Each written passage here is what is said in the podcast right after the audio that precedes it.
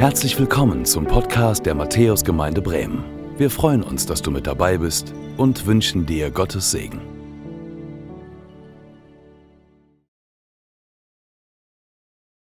Ich lese uns Römer 12, Vers 1 nach der neuen Genfer Übersetzung.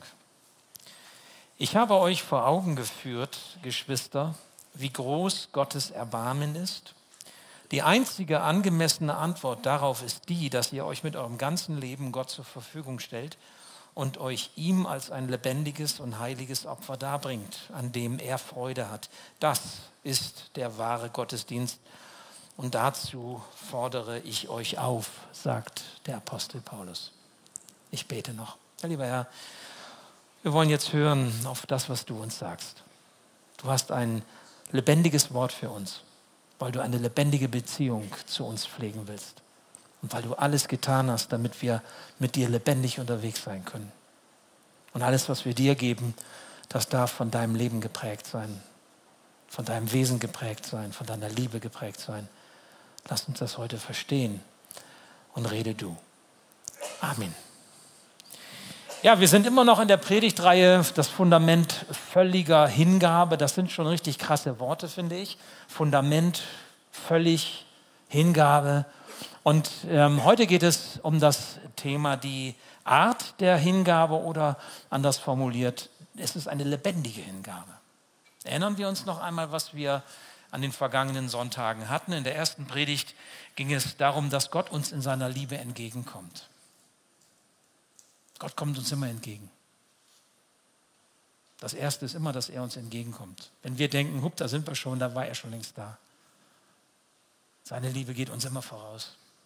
Und wir haben von der ersten Liebe gesprochen und haben gesagt, so die erste Liebe ist nicht irgendwie ein Gefühlszustand von früher, sondern die erste Liebe ist diese Liebe, mit der Gott uns entgegenkommt, zu der wir wieder zurück sollen, zu seiner Liebe.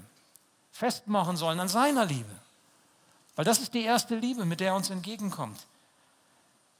Und wir dürfen uns orientieren auf ihn hin. Wenn diese Liebe uns bewegt, dann können wir uns hingeben. Und dann können wir uns hingeben, so wie wir sind, Körper, Seele und Geist, denn das sind wir als Menschen. Wir sind nicht nur Kopf, wir sind nicht nur Herz, wir sind nicht nur Seele, wir sind auch Körper.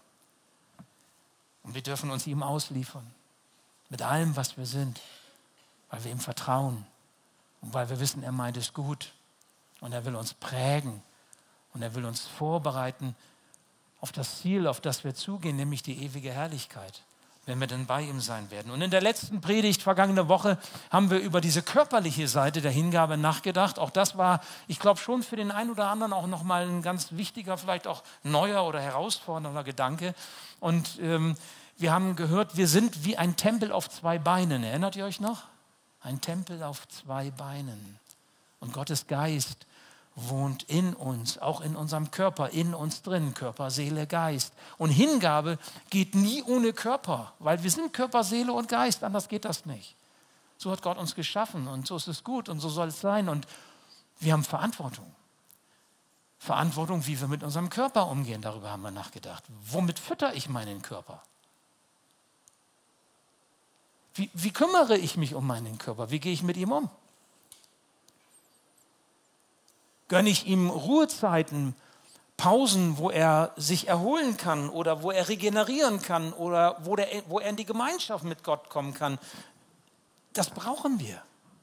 Oder habe ich einen Dauerstress geschehen? Daueraction. Wir tragen Verantwortung. Und wenn wir überlegen, wie wir uns hingeben wollen, dann immer als Körper, Seele und Geist, als ganzer Mensch. Und darüber haben wir am vergangenen Sonntag nachgedacht. Heute geht es um einen dritten Aspekt von Hingabe, nämlich um dieses Thema lebendige Hingabe. Denn das haben wir eben gerade gehört. Also Paulus sagt ja, ähm, dass ihr euch mit eurem ganzen Leben Gott zur Verfügung stellt und euch ihm als ein lebendiges Opfer darbringt als ein lebendiges Opfer darbringt. Eigentlich ist das ein Widerspruch, weil wenn man sich vorstellt, was ein Opfer ist, überlegt mal, ich meine, was ist ein Opfer? Wir kennen das aus vielen anderen Religionen. Da werden Tiere geschlachtet, geopfert Und das Blut dieser Tiere soll Sühne schaffen für den Menschen. Opfertiere, Opferschlachtung. Paulus spricht davon, wir sollen ein lebendiges Opfer sein. Also kein ausgeblutetes, totes Opfer, sondern ein lebendiges Opfer. Nun, wenn man jetzt vielleicht denkt, okay, das sind irgendwelche anderen Religionen, da werden dann irgendwelche Tiere geschlachtet, das ist ja heute noch so, Schächtung nennt man das ja auch, wenn sie auf eine bestimmte Art und Weise ausbluten, wie auch immer, will ich gar nicht vertiefen, es ist FSK 16 heute. FSK 16, brauchst du nicht Netflix, kannst du uns kommen. Ähm, ja, es ist bisschen, weil wenn wir ins Alte Testament reingucken, da ist diese Opferpraxis ja bekannt. Also auch im Alten Testament ist es so, dass Tiere geschlachtet, geopfert wurden, um durch das Blutvergießen dieser Tiere Sühne für die Menschen zu schaffen. Und mancher, der das liest in der Bibel im Alten Testament, so als neutestamentlicher Christ unserer Tage, sagt sich, boah, das geht aber ganz schön blutig zu, FSK 16 gebe euch mal ein Beispiel. Da gibt es 2. Könige 18 und parallel Königebuch und Chronikbuch 2. Chronik 29, das beschreiben dasselbe Ereignis. Da ist ein König Hiskia und der entdeckt den Gottesdienst nochmal ganz neu und den Tempel nochmal ganz neu und er weiht diesen Tempel und ähm, bringt ihn quasi Gott so dar. Er gibt den Tempel Gott hin und die Gemeinde Israels gibt sich Gott hin quasi und sie feiern einen Gottesdienst. Und zur Sühne, zur Vergebung von Schuld mussten Opfertiere geschlachtet werden. Und da kann man da lesen, so kamen 70 Rinder, 100 Schafböcke und 200 Schafe für das Brandopfer zusammen. Dazu wurden 600 Rinder und 3000 Schafe als heilige Gaben für den Tempel gestiftet. Doch, doch es waren nicht genügend Priester da, um die vielen Opfertiere zu häuten. Hä? Das sind fast 4000 Tiere für einen Gottesdienst, okay? Wir haben schon den zweiten Gottesdienst jetzt heute, ja? Wären 8000 Tiere, okay? Müsst ihr euch mal vorstellen. Damit durch das Blutvergießen Sühne geschaffen wird, damit Menschen in die Gemeinschaft mit Gott kommen können, sterben so viele Tiere. Es ist krass. Der Opferkult, auch im Alten Testament, ist nicht irgendwie von Menschen ausgedacht, sondern er geht auf Gott selbst zurück. Da heißt es in 3. Mose 17, Vers 11, denn im Blut ist das Leben. Und dann sagt Gott, und ich habe angeordnet, dass es auf dem Altar dargebracht wird, um euch von Schuld zu befreien. Im Blut ist das Leben, das wissen wir alle. Wenn diese ungefähr sechs Liter in unserem Körper drin nicht mehr drin wären, dann wäre es aus die Maus. Also ohne Blut oder mit zu wenig Blut und so weiter geht es nicht. Das ist uns klar. Oder mit krankem Blut ja, geht es auch nicht. Also wie wichtig Blut ist und das Blutleben ist, das ist uns allen bewusst. Und deswegen spenden vielleicht manche Blut von euch. Deswegen gehen wir zum Arzt und machen Blutuntersuchungen. Ich wundere mich ja immer, die zapfen bei mir, wenn ich komme, immer so viel Brötchen ab. Beim letzten Mal waren es 25 Röhrchen. Ich sage, da ist doch gar nichts drin. Was fällt Ihnen eigentlich ein? Aber es bildet sich ja wieder neu. Können wir ja dankbar sein. Aber wir wissen, wie wichtig es ist, Blut zu haben. Und möglichst auch gesundes Blut, was die Körperzellen versorgt mit dem, was, was wir im Körper eben brauchen. Aber es geht zurück auf Gott. Im Blut ist Leben. Und Gott sagt, durch das Vergießen von Blut wird Schuld gesühnt. Das ist etwas, das geht auf Gott zurück, okay? Das ist vielleicht auch ein Gedanke, der für manche neu ist. Und das ist auch nicht so einfach so zu akzeptieren, weil es sind ja Tiere, die dafür sterben, die da auch nichts für können, ne?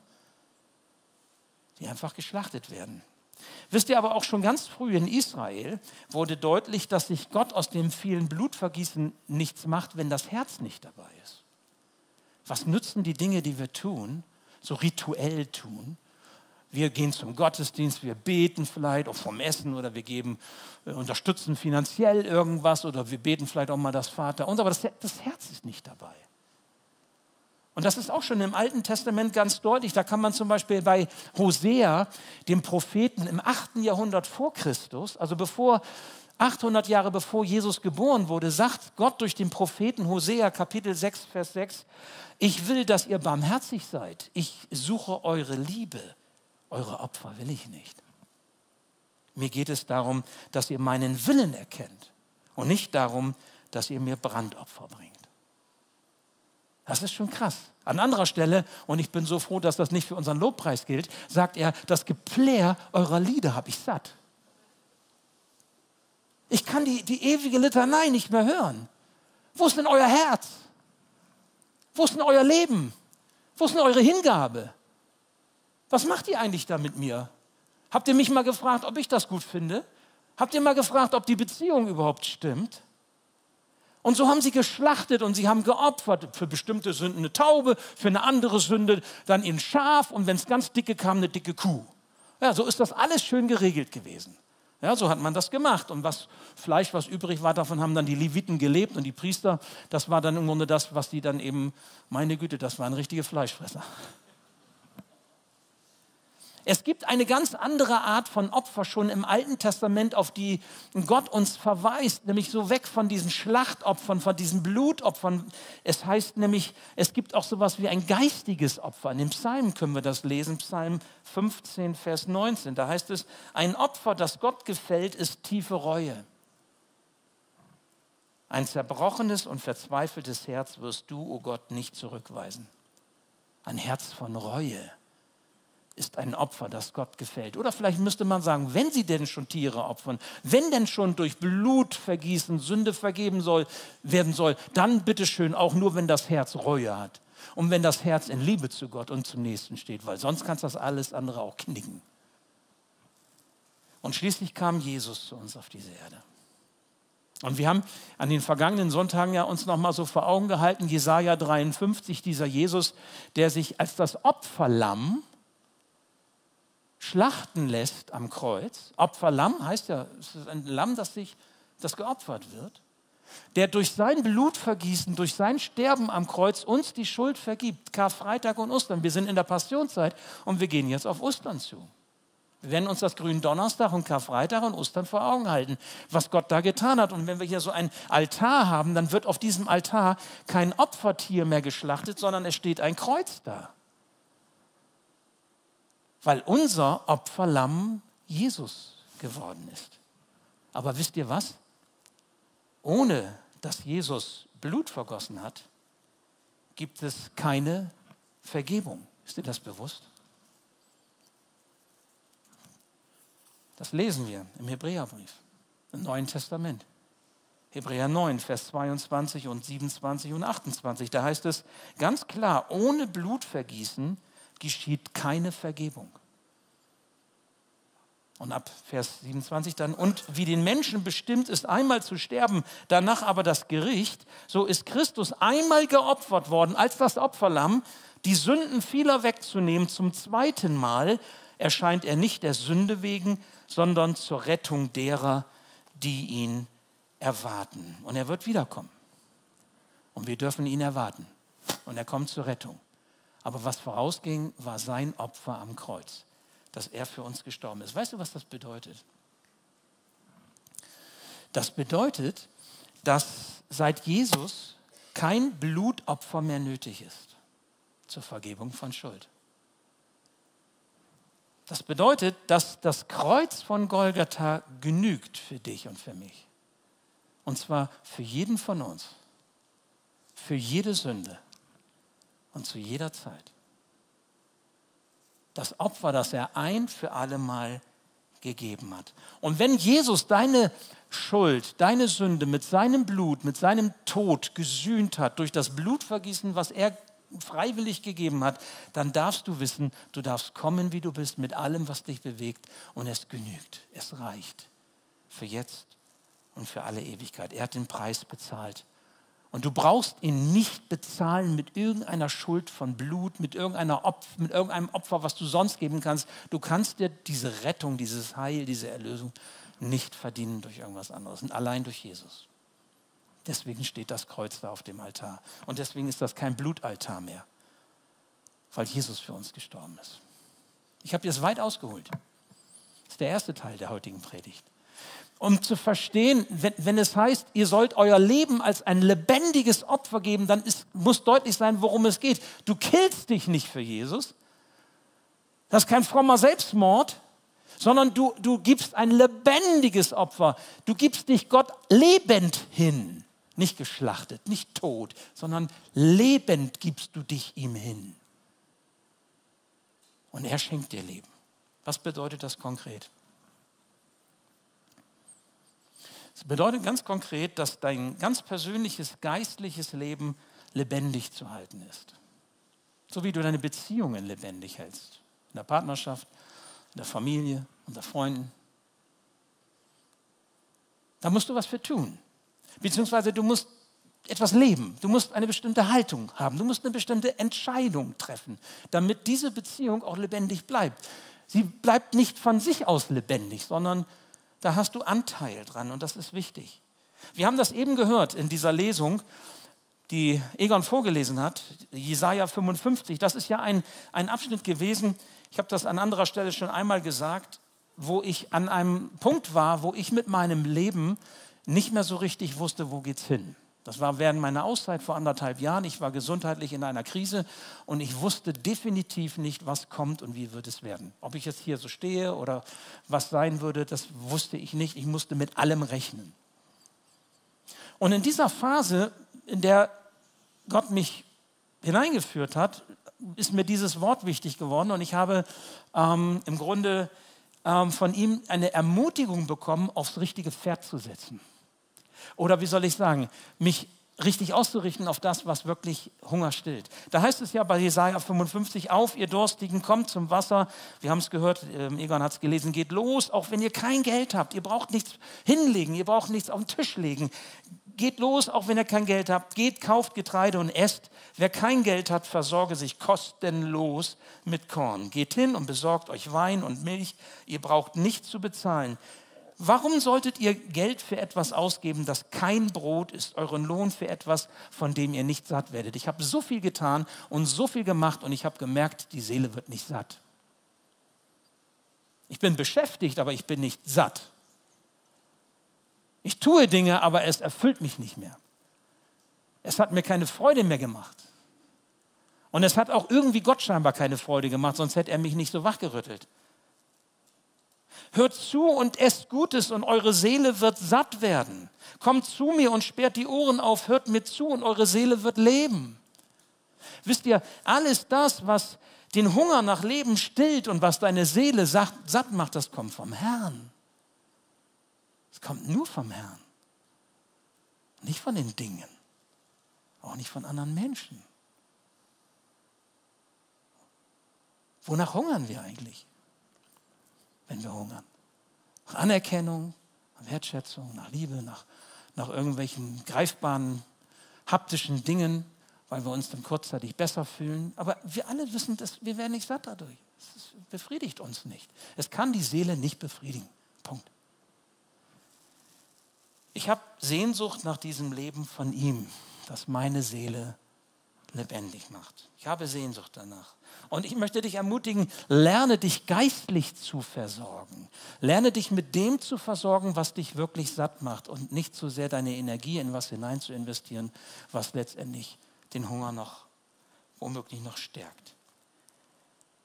Lerne dich geistlich zu versorgen, indem du eine starke geistliche Beziehung zu Jesus aufbaust und sie dauerhaft pflegst. Und das geht nur, indem du gibst und nimmst. Das ist ein Hin und Her, wie in unseren Beziehungen auch. Du kannst ja auch nicht sagen, ich heirate und wenn ich geheiratet habe, dann ist alles gut, dann brauche ich nichts mehr tun, alles andere läuft von allein. Das haben so manche Eheleute schon gedacht. Und was meint ihr, wie oft, ja, man schmunzelt jetzt, aber es ist ja wirklich so, was meint ihr, wie oft wir schon auch in Krisengesprächen saßen als Seelsorger mit Ehepaaren, wo die genauso gelebt haben, die haben sich auseinandergelebt. Die haben nicht mehr an einem Strang gezogen. Sie haben nebeneinander her, aneinander vorbei oder dann wirklich sich auseinandergelebt und dann war alles kaputt am Ende, weil sie eben nicht Beziehungen gepflegt haben. Es ist eine Entscheidung, Liebe zu üben. Es ist eine Entscheidung, sich dem anderen hinzugeben. Es ist eine Entscheidung, Gott zu lieben. Es ist eine Entscheidung, sich Gott hinzugeben. Lasst uns einmal ganz konkret schauen, was uns hilft, unser Leben für Gott als so eine lebendige, als ein lebendiges Opfer zu geben. Und ich versuche es jetzt auch wirklich kurz zu machen, aber einfach mal, dass ihr so ein paar Spotlights habt. Ähm, habt ihr mal so sechs Punkte hier an der Tafel, hätte ich beinahe gesagt. Übrigens, äh, das, was jetzt hier steht und was ich euch sage, könnt ihr nachlesen auf der Homepage unserer Gemeinde unter Predigten. Da habt ihr Kleingruppenmaterial. Da findet ihr das, was ich euch jetzt heute gesagt habe, mit weiterführenden Fragen und könnt das in aller Ruhe nochmal nacharbeiten für euch oder auch in kleinen Gruppen, wie ihr das gerne wollt. Das eine, was dein, deine Beziehung zu Jesus ungemein stärkt, ist das Gebet. Wir dürfen aber, lieber Vater, sagen. Wir dürfen zu Gott kommen und sagen, du bist nicht der ferne heilige Gott, mit dem ich keine Gemeinschaft haben kann, weil ich ja ein Sünder bin und ich weiß gar nicht, wie viele Kühe für mich sterben müssten, wie viele Rinder, damit meine Schuld immer wieder gesühnt wird, sondern da ist Jesus, der ist für mich gestorben, der hat die Brücke gebaut hin zu Gott, den Vorhang aufgemacht und ich darf Gemeinschaft mit Gott haben. Das ist ein Geschenk, das ist Erlösung. Das schenkt uns Jesus. Ich darf aber, Vater, lieber Vater zu ihm sagen. Und als Jesus gefragt wurde, ey Jesus, wie sollen wir denn beten? Da hat er seinen Jüngern gesagt, aber Vater im Himmel. Und das Vater unser ihnen gesagt. Und das ist ein vorformuliertes Gebet, okay, ein festes Gebet. Wir können es beten. Das ist eine Art zu beten, vorformulierte Gebete. Wie das Vater unser. Ich nenne euch mal ein ganz anderes ähm, vorformuliertes Gebet. Ich lasse euch mal so ein bisschen so in mein Herz schauen an der Stelle. Ich habe in dieser schwierigen Zeit, in der ich mich befand, bin ich auf ein Gebet gestoßen von einem Mönch und Eremit Charles de Foucault, ein Franzose, der ähm, hat ein, ein Gebet formuliert, was ich lange Zeit gebetet habe. Ich habe das ein bisschen umgeändert, mehr auf meine Sprache hin, beziehungsweise auf meine Gedanken und mein Herz hin. Aber ich gebe euch mal Anteil daran. Das findet ihr auch in den Kleingruppenmaterial. Es ist ein Gebet, es lautet so, mein Vater, ich überlasse mich dir. Mache mit mir, was dir gefällt. Was du auch mit mir tun magst, ich danke dir. Ich nehme deinen Willen an und ersehne mir weiter nichts, als deinen Willen zu tun. In deine Hände lege ich meine Seele, meinen Geist und meinen Körper. Ich gebe mich dir hin mit der Liebe, die ich habe. Dir will ich in allem vertrauen, vertrauen, denn du bist mein Vater. Amen. Ich sage euch, ich bete dieses Gebet, wenn ich die Bibel lese, wenn ich meine stille Zeit habe, mehrmals, zweimal meistens. Und ich kann euch sagen, ich bete das nicht immer vollen Herzens weil ich bin nicht so heilig. Ich bin nicht so super, dass ich das hier so vollmundig sagen kann, aber ich habe mich entschieden. Ich habe mich entschieden, ich möchte mich in dieser Weise dir hingeben. Und ich habe das in einer Zeit angefangen zu beten, wo es mir dreckig ging. Und ich habe mir dann auch gefragt, kann man das denn wirklich, wenn man, wenn man, es einem dreckig geht, oder muss, kann man das erst, wenn es einem gut geht? Und ich habe festgestellt, nein, gerade wenn es mir dreckig geht, kann ich mich in Gottes Hände legen und kann sagen, hier bin ich, mach was draus. Ich, ich weiß nicht weiter. Aber ich will glauben, dass das, was du tust in meinem Leben, dass das gut ist, weil du gut bist und weil du mich liebst. Du kommst mir in deiner Liebe entgegen. Das habe ich verstanden. Und deine Liebe macht es möglich, dass ich mich dir hingebe. Das habe ich verstanden. Und deswegen kann ich so etwas beten. Ob mein Herz immer gefühlsmäßig so weit ist, ob ich das immer vollmundig so sagen kann, ist eine andere Frage. Aber das ist doch mit der Liebe genauso. Wenn ich sage, ich liebe dich, dann entscheide ich mich doch, den anderen zu lieben. Und da kann ich auch nicht sagen, meine Gefühle hüpfen jetzt immer oder so.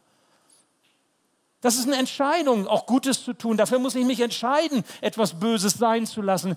Da muss ich mich entscheiden, für eine schlechte Gewohnheit durch eine neue, gute Gewohnheit zu auszugleiten, zu ergänzen, aus, wie heißt das? Äh, zu ersetzen. Das suchte ich. Das ist eine Entscheidung. Wir treffen jeden Tag Entscheidungen, viel, die meisten unbewusst aber auch manchmal ganz bewusst und das ist auch gut so. Und da zählt auch für mich diese, dieser Punkt damit zu. Ähm, es gibt eben auch andere Gebete, zum Beispiel hörendes Gebet. Beten heißt ja nicht, ich laber Gott die Hocke voll, Jucke voll, sondern ich, ich, ich, ich höre auch auf das, was er sagt. Beten heißt reden mit Gott und hören auf das, was er uns sagt. Dafür muss ich hören können. Ich darf aber zum Beispiel auch meine Klagen ihm sagen. Nicht nur Dank und Bitte, sondern auch die Klagen. Das war auch für mich so ein Aha-Erlebnis, Psalm 73 neu zu entdecken in den letzten Jahren, wo der Psalmbeter 21 Verse lang Gott anklagt. Warum? Warum ich? Warum so? Und warum machst du nicht? Und warum lässt du? Und dann mit Vers 22 kommt er dahin und dennoch bleibe ich stets bei dir, denn du hältst mich bei meiner rechten Hand. Wenn mir auch gleich Leib und Seele verschmachtet, so bist du doch Gott alle Zeit meines Teils und mein Trost. Wenn ich nur dich habe, so frage ich nichts nach Himmel und Erde. Es ist klasse, wir dürfen vor Gott klagen, aber bitte schön vor Gott klagen und nicht hinter seinem Rücken oder über ihn vor ihm. Alles ihm sagen. Das ist Gebet. Alles ausschütten, alles hingeben. Du kannst ein Gebetstagebuch schreiben, wenn du denn gerne Tagebücher schreibst. Ich bin nicht so ein Tagebuchfuzzi, aber ich habe das auch ein bisschen angefangen so in dieser meiner Auszeit. Und das ist ein Vorteil, hat es was aufzuschreiben, weil wir nämlich dann nicht so schnell vergessen, was Gott Gutes getan hat. Weil wenn du nämlich mal fragst, ja, wo hat denn Gott Gebet erhört? Habe ich vergessen, weiß ich nicht. Dann sagst du dir, Gott erhört kein Gebet, weil ich habe es vergessen. Wenn du es aber aufschreibst, dann kannst du, ah, guck mal an, guck mal an, guck mal an, was Gott alles schon getan hat in meinem Leben. Und dann erinnerst du dich an das Gute, was Gott gewirkt hat. Du kannst mit anderen beten, Gebetsgemeinschaft, Gebetsweierschaften, Gebetsgruppen. Es gibt so viel. Ich merke, Gebet ist so wichtig in der Verbindung. Das Zweite, was ich euch sagen möchte, Bibel lesen. Bibel lesen. Das, das Bibelbuch, Gottes, Gottes Anleitung für ein gelingendes Leben in der Gemeinschaft mit ihm. Bibellesen ist so wichtig. Vertraut zu sein mit dem, was Gott in seinem Wort sagt. Die Bibel ist Gottes Liebesbrief. Die Bibel ist wie ein Schatz, der gehoben werden will, der geborgen sein möchte. Und da kannst du buddeln, da kannst du graben. Und ich bin da schon so lange dabei, ich bin immer noch am Buddeln. Das ist klasse. Ich freue mich. Du kannst im Hauskreis mit anderen die Bibel lesen. Ich lade dich ein zum Bibelstudium, donnerstags zusammenzukommen. Erster, dritter Donnerstag in der Regel. Hier in der Kirche. Eine, ein, ein Viertelstunde, 75 Minuten ist nicht lang, aber es macht so Spaß. Ich hätte beinahe ein anderes Wort gesagt. Das ist richtig klasse. Das ist eine meiner Lieblingsbeschäftigungen. Wirklich. Also solange ich irgendwie kann, werde ich das machen. Ich lade dich ein, an dem Wort dran zu bleiben, weil wenn du das Wort verinnerlichst, dann, dann hast du einen Halt, eine Orientierung. Das Dritte, was ich sagen möchte, Stille, auf Gott hören. Das hält die Verbindung zu Jesus, deine Liebesbeziehung, deine Hingabe lebendig. Ist aber mit das Schwerste, was es gibt. Ich weiß nicht, kannst du dich in einen Raum alleine reinsetzen, jetzt mal alles aus, was sonst so ist, ja, alles ausschalten und du setzt dich hin und versuchst still zu werden. Darf man fragen, was passiert da so nach zwei, drei Minuten? Ich höre. Ja, geht mir auch so, weil ich habe das Handy, ich habe sogar zwei Handys, Privatdienst und so. Ich, so, ich habe immer das Ding irgendwie dabei. Gibt ja auch so stille Örtchen, wo man auch mit dem Handy dann unterwegs ist. Man, ich habe das immer dabei. Mehr oder weniger. Und wenn ich mich hinsetze und still werden möchte, dann habe ich das Gefühl, Moment, irgendwas läuft jetzt schief. Ich tue ja jetzt nichts Sinnvolles. Ne? Ich werde ja einfach nur still. Das ist ja irgendwie sinnlose Zeit. Das ist verschenkte Zeit. Aber ihr merkt schon, wie verkehrt so ein Denken ist, weil die Frage ist doch jetzt nochmal, wie kannst du überhaupt stille vor Gott werden, wenn du ständig auf dein Smartphone schielst, wenn du ständig am Laptop bist, wenn du ständig mit dem PC unterwegs bist oder dich irgendwie, ich weiß nicht, über Kopfhörer oder so immer, ja, so. Wie willst du da überhaupt zur Ruhe kommen innerlich, die du aber brauchst, um Gott zu hören? Und als ich so darüber nachdachte, fiel mir eine Geschichte in der Bibel ein, nämlich ist 1. Könige 19. Bibelkenner haben vielleicht eine Idee oder eine Ahnung. Elia auf dem Berg Horeb. Gott sagt zu ihm, geh auf den Berg, ich will dir begegnen. Und Elia, der Prophet, geht auf den Berg Horeb. Und wisst ihr so ein bisschen, hat jemand noch eine Idee? Na, ich will. Ich verrate es euch. Hast du eine Idee? Ja. Bibelstudium Donnerstag, erster und dritter Donnerstag. Klare Sache. Ähm, Gott möchte zu Elia reden. Was passiert? Das erste, was passiert, ist ein ganz heftiger Sturm, ein richtiger Orkan. Und dann heißt es, aber Gott war nicht in dem Orkan. Dann kam ein richtig starkes Erdbeben, ihr Lieben, aber richtig. Also, dass die Grundfeste erschüttert waren und Elia wusste gar nicht so richtig, wie komme ich da jetzt raus. Und da heißt es, Gott war nicht im Erdbeben. Und dann kam eine Feuerbrunst, also ein dickes Feuer überrollte den ganzen Berg und er konnte sich gerade irgendwie so schützen noch, dass er nicht verbrannt wurde. Da heißt es, Gott war nicht im Feuer. Und dann kam das, wo Gott war und wo Gott zu ihm sprach, auf eine ganz bestimmte Art und Weise. Und da heißt es, er kam nur im stillen, sanften Säuseln. Was ist denn bitte schön stilles, sanftes Säuseln? Es hat auf jeden Fall, äh, ist das was Stilles. Ne? Ist das nicht, ey, sag mal, äh, in dem Moment nicht Power Praise? Es ist nicht in dem Moment irgendwie hier äh, groß Event geschehen und äh, so, ja, äh, irgendwie Impulse, die uns irgendwie von außen auf uns eindonnern und uns wegwehen und uns heiß werden lassen, sondern es ist ein stilles, sanftes Säuseln. Und in diesem stillen, sanften Säuseln sprach Gott zu Elia und, und er konnte hören auf das, was Gott sagt. Das ist für mich zu einem Bild geworden. Jesus selbst hat sich diese Zeiten genommen. Immer wenn er Menschen geholfen hat, Tage hatte, wo er Wunder getan hat, dann ist er oft vorher oder auch hinterher allein auf dem Berg und hat die Stille gesucht, um mit seinem Vater zu reden. Wann nimmst du dir diese stillen Zeiten? Ganz bewusst. Ich meine, es gibt ja eine Regel, die Gott uns mitgegeben hat. Sechs Tage sollst du arbeiten und am siebten sollst du ruhen. Aber nicht ruhen, um das zu tun, was du in den sechs Tagen nicht geschaffen, geschafft hast, sondern ruhen, um das zu tun, was du brauchst, um in Gemeinschaft mit Gott zu kommen. Darum geht es. Wie heiligen wir denn eigentlich den Sonntag? Das ist das dritte Gebot. Wir machen den Sonntag zum anderen, ich sage mal, Eventtag, weil wir eben auf den Putz hauen, anders als es in der Woche möglich ist. Und viele arbeiten die Woche nur darauf, dass endlich Wochenende ist. Und wenn Montag wieder ist, dann gehen sie heulen zur Schule oder in die Arbeit, weil das ja wieder so furchtbar ist. Und das Ganze nennen wir Work-Life-Balance. Ist doch Käse. Wenn die Arbeit Käse ist und nur das Wochenende gut ist, um Action zu machen, irgendwas stimmt doch da nicht, oder? Kann man ja nochmal drüber nachdenken. Also die Frage ist doch, wie können wir da vor Gott zur Stille kommen? Ich habe euch damit ein paar Anregungen gegeben. Jetzt die letzten drei Punkte etwas zügiger. Geistliche Bücher, geistliche Impulse. Auch darüber kann unser Leben natürlich gestärkt werden, unsere Beziehung. Es gibt unendlich viele Bücher. Es gibt unendlich viel Literatur. Es gibt unendlich viele Angebote im Netz. Ihr könnt viel lesen, ihr könnt viel hören, ihr könnt viel sehen. Die Frage ist, was davon ist wirklich gut für mich? Wie kriege ich das eigentlich raus? Sehe ich das an den Likes oder an den äh, Kundenbewertungen oder woran kann ich sehen, ob ein Buch zum Beispiel gut ist oder ein Vortrag gut ist? Spricht mich das an, optisch irgendwie, oder ist der Titel gut? Oder, also die Frage ist ja wirklich berechtigt, woran kann ich mich eigentlich orientieren? Ich möchte eine Orientierung geben. Wenn du gute Sachen suchst und dich mit guten Dingen füttern möchtest, dann ist gut, wenn du Menschen hast, denen du vertraust, auf die du hören kannst. Menschen, die, denen du geistlich vertraust. Die auch schon bestimmte Dinge erlebt haben. Und wenn mehrere Dinge, denen du geist, mehrere Leute, denen geistlich vertraust, dir sagen, das ist gut, das kannst du ruhig machen oder hör doch mal rein oder so, dann würde ich dem vertrauen. So mache ich das.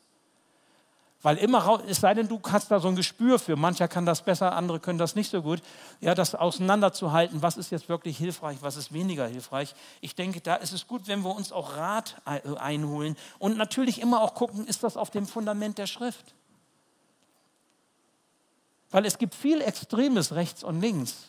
Das kann ja auch irgendwie ganz nett erscheinen, aber es ist nicht auf der Grundlage des Wortes Gottes. Und die Frage ist, bringt mich das in die Irre nachher? Führt mich das irgendwo hin, aber nicht zu Jesus, sondern irgendwie weg? Und deswegen ist wichtig auch zu prüfen. Und prüfen können wir nur, wenn wir den Maßstab haben.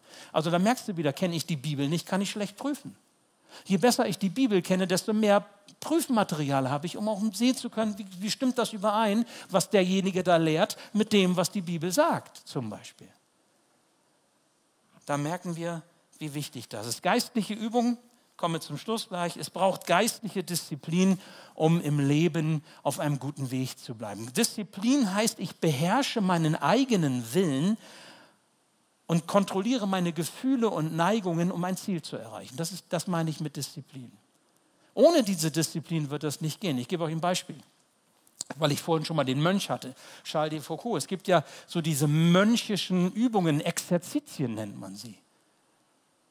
Und diese Übungen, wie zum Beispiel Fasten, das ist eine alte Übung, geistliche Übung, die, wenn ich mich enthalte von Essen zum Beispiel, wir haben ja jetzt die Fastenzeit, oder von Alkohol oder von Smartphone reduziere oder vom, keine Ahnung, früher hätten wir gesagt Fernseher, aber wer guckt von euch Fernseher? Ihr habt dann ähm, ihr streamt dann oder so. Ja, aber ist ja egal. Aber ich enthalte mich von gewisser Dinge, um mich zu konzentrieren auf das, was für mich jetzt wichtig ist. Mal ganz bewusst, damit ich wirklich auch sage, ich kann auch ohne und es hat mich nicht gefangen genommen, sondern ich beherrsche es, nicht es beherrscht mich. Das sind Dinge, die wir einüben können, wo wir unterwegs sein können.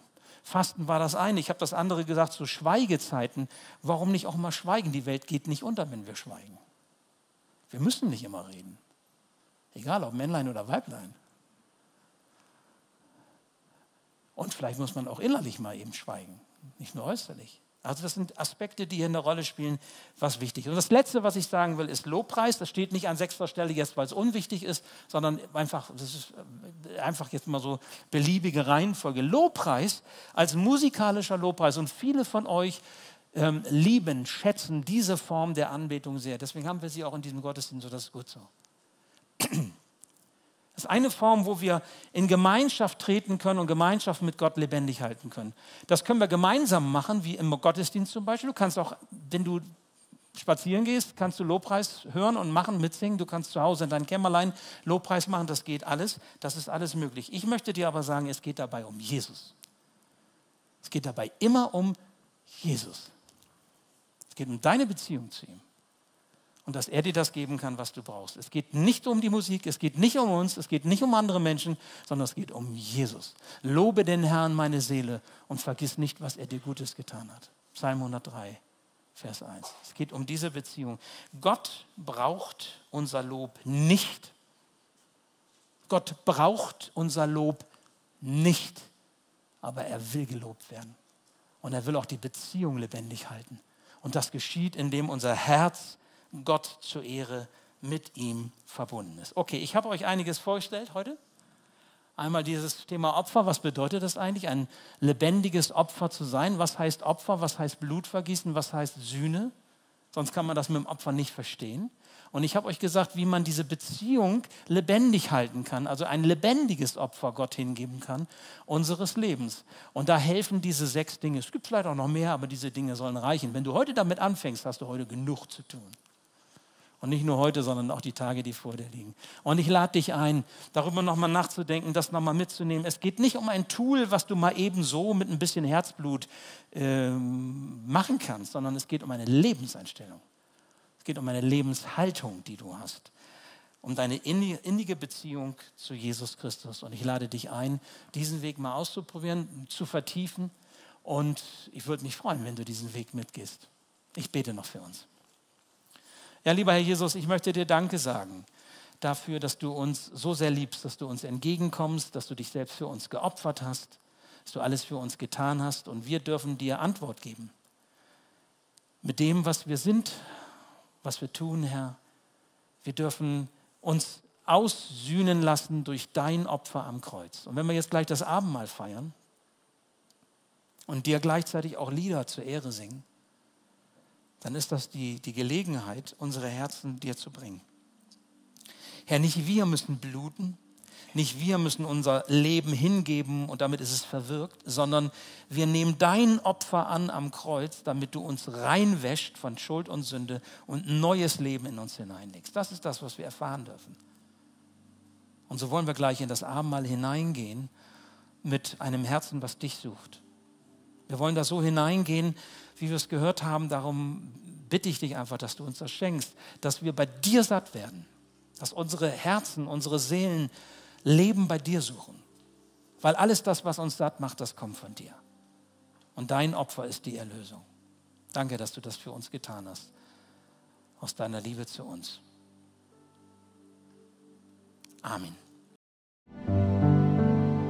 Danke fürs Zuhören. Wir hoffen, dass du heute inspiriert und ermutigt wurdest durch Gottes lebendiges Wort. Unser Gebet ist, dass es viel Frucht bringt. Weitere Infos findest du unter www.matthäus.net.